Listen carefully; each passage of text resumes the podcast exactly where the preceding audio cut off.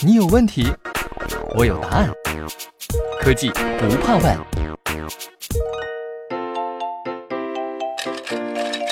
大家好，我是小千。十一已经近在眼前了，还没做好旅行准备的小伙伴们，可以赶快行动起来。像现在好不容易有一个七天的长假，如果大家有条件的话，可以考虑去远一点的地方旅行。那么到底去哪儿呢？今天就听我给你介绍一个好去处。那就是水城威尼斯。嗯，其实像十一这种时间，就是秋天，当然还有春天，是去威尼斯旅游最好的时间了，因为温度什么的都比较合适。而且像九月底还有贡多拉节，到时候威尼斯会特别特别的热闹，大家千万不要错过。所以说，如果还没有定下十一目的地的同学们，可以考虑一下威尼斯哈。那说到威尼斯呢，大家首先想到的应该就是贡多拉和狂欢节了。但其实威尼斯还有很多很有意思的景点。不过因为我当时在威尼斯就待了一天，所以其实今天有点像给大家介绍一个威尼斯的速刷攻略哈。首先咱们来说说在威尼斯玩什么地方。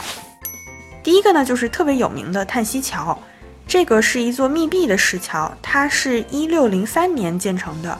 名字来自桥上死囚的叹息声，这是因为这座桥连接着总督府和威尼斯的监狱。犯人呢，在总督府接受审判之后，重罪犯会被重新带回地牢。但他们在经过叹息桥的时候，就只能通过桥上的这个小窗子来看看蓝天，回忆回忆自己已经失去的自由。这个时候，他们会不由自主地发出一声叹息，这个就是桥的名字的由来了。当然，这是比较文艺的介绍哈。那么，身为一个很冷漠的游客，我的主要感觉就是叹息桥的人真的很多。所以说，如果你不坐贡多拉，也不参观总督府的话，你可以跟一大堆其他游客一起趴在叹息桥对面的普通桥上远眺一下就好了。当然，远眺的游客也真的很多。嗯，第二个主要的景点呢，就是圣马可广场和广场上的圣马可大教堂了。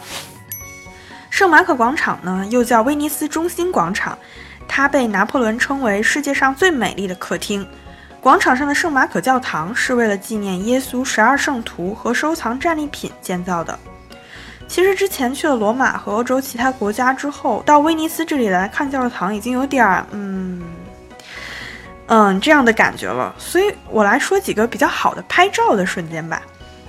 强烈建议大家在晴朗的日子的黄昏的时候去圣马可广场，因为广场附近高的建筑物有很多，所以在夕阳西下的时候，被阳光镶上金边的建筑物真的是相当的好看，可以说是拍照简直停不下来。而且从傍晚开始，在广场周边的这个餐厅里的乐队也会开始演奏。优美的古典乐、庄严的教堂和美丽的夕阳，可以说非常像电影里的场景了。另外还有一个特色，我特别想提一下，那就是广场上的鸽子，就是真的是没有想到，在这个圣马可广场上有超多的鸽子，就是一群一群，满地都是，远远的看过去就像灰色的地毯一样，就是这么多，而且感觉超级可爱。如果你买了鸽子食的话，就会完美体会到被鸽子包围的感觉，所以强烈推荐大家体验一下。关于广场呢，我再补充一点，就是威尼斯这个地方其实不大，几乎所有的景点都是以圣马可广场为中心呈辐射状分布的，所以如果大家时间不多的话，在这个地方附近活动就可以了。另外呢，威尼斯周边其实有很多的岛屿，每个都有自己的特色。但是有两座岛是大家买买买和拍照打卡一定会去的地方，那就是布拉诺岛，也就是彩色岛，以及穆拉诺岛，也就是玻璃岛。咱们先来说说彩色岛哈，这个岛呢，估计是大家打卡最多的地方了。如果说你想拍出好照片儿，来这里就绝对没错了，因为它的房子都刷成了各种各样的鲜艳的颜色，拼个九宫格那是绝对不成问题的。我敢说，我在这个岛上简直就是凹尽了我平生的造型。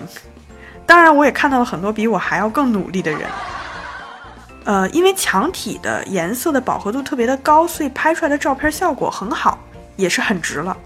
那么彩色岛其实也是一个适合买买买的地方，因为它的特产是手工蕾丝和抽纱制品，还有就是由此衍生出来的穿着美美的小裙子的手工娃娃。大家有兴趣真的可以带点蕾丝制品回来。我买了一对蕾丝的耳环，真的是美哭。虽然有点贵哈，但是我痛并快乐着。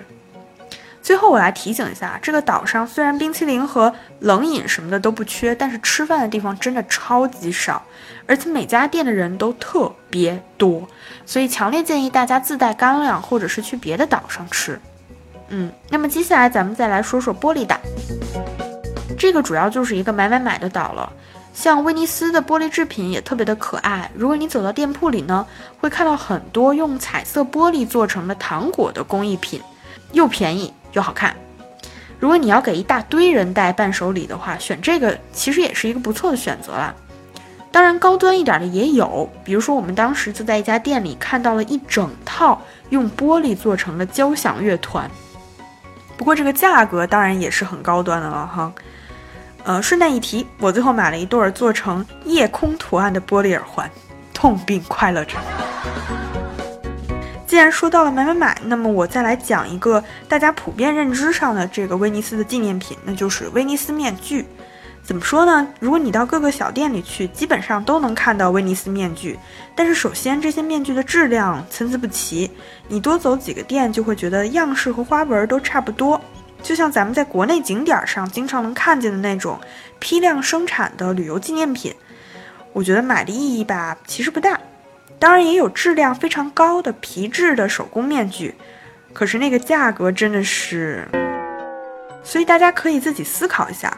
我当时差点就下手买了一个音乐主题的皮质面具，阻止我的主要因素就是穷，所以最后我买了一对威尼斯面具的耳环。说了这么多玩的部分，现在咱们来说说在威尼斯吃什么。嗯，在威尼斯主要就是吃海鲜吧。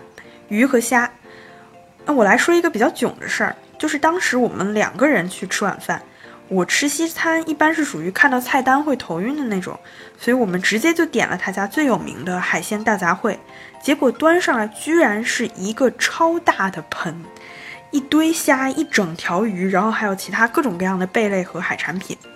服务生上菜的时候，就用那种特别复杂的眼神看了我们两个一眼，旁边桌的人也是看着我们的大盆，发出了惊叹的声音。但是我们两个女孩本着绝不浪费的原则，居然真的吃完了。虽然撑，但是真的很好吃，所以我不后悔。好啦，那么最后又到了大家最喜欢的广告的环节了。今天呢，咱们来讲讲威尼斯最有特色的一个地方，也就是它的交通。威尼斯是水上城市，这点大家都知道。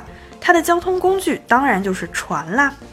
前面咱们讲彩色岛的时候，我提到说威尼斯有好多的岛屿，其实去威尼斯的各个岛屿呢都特别的方便，坐船就可以了。大家在入住酒店的时候呢，可以向前台去要一下威尼斯的地图，还有就是船的时刻表。在威尼斯，船就跟我们的公交车一样，有自己的线路、站台、时刻表，还有通票。通票呢，在报刊亭买就可以了，特别的方便。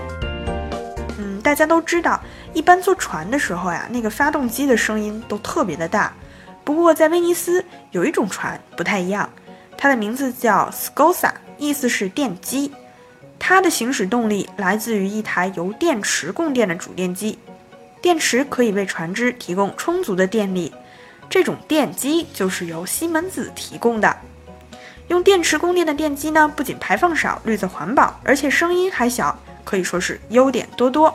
连这种地方都有西门子，想不到吧？好啦，今天的广告就到这里，今天的节目呢也到尾声啦。感谢大家的收听，祝大家度过一个超级开心的十一假期，我们下次再见吧。